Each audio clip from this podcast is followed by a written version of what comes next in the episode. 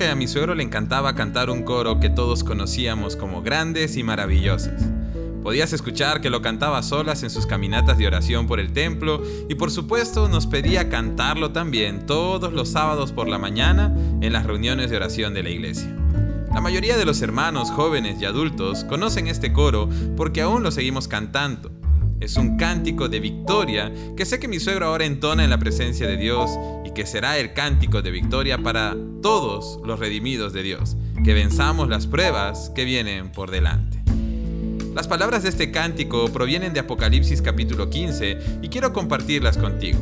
Apocalipsis 15 versículos 3 y 4 dice, y cantan el cántico de Moisés, siervo de Dios, y el cántico del Cordero diciendo, Grandes y maravillosas son tus obras, Señor Dios Todopoderoso. Justos y verdaderos son tus caminos, Rey de los santos. ¿Quién no te temerá, oh Señor, y glorificará tu nombre? Pues solo tú eres santo, por lo cual todas las naciones vendrán y te adorarán, porque tus juicios se han manifestado.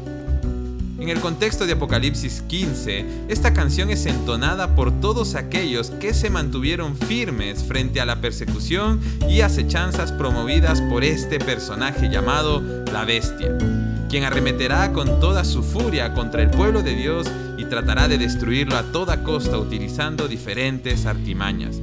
Sin embargo, llegará el momento en que el Señor hará justicia y quienes hicieron el mal recibirán su merecido y Satanás y todos sus secuaces serán destruidos.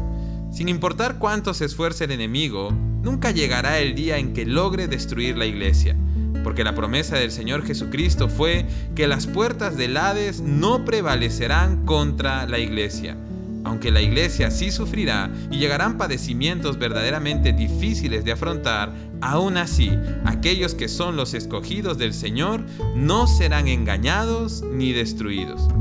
Cuando pasen todas estas tribulaciones que nos tocan vivir, un día estaremos en la presencia de nuestro Dios y le podremos exaltar por las grandes y maravillosas obras que Él hará para librarnos de nuestros sufrimientos.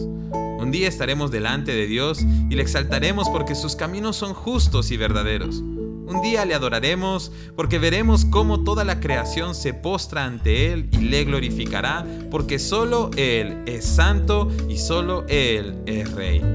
Tal vez en este momento nos parezca que no podremos ganar la batalla o de repente vemos a nuestro alrededor y las cosas parecen un caos.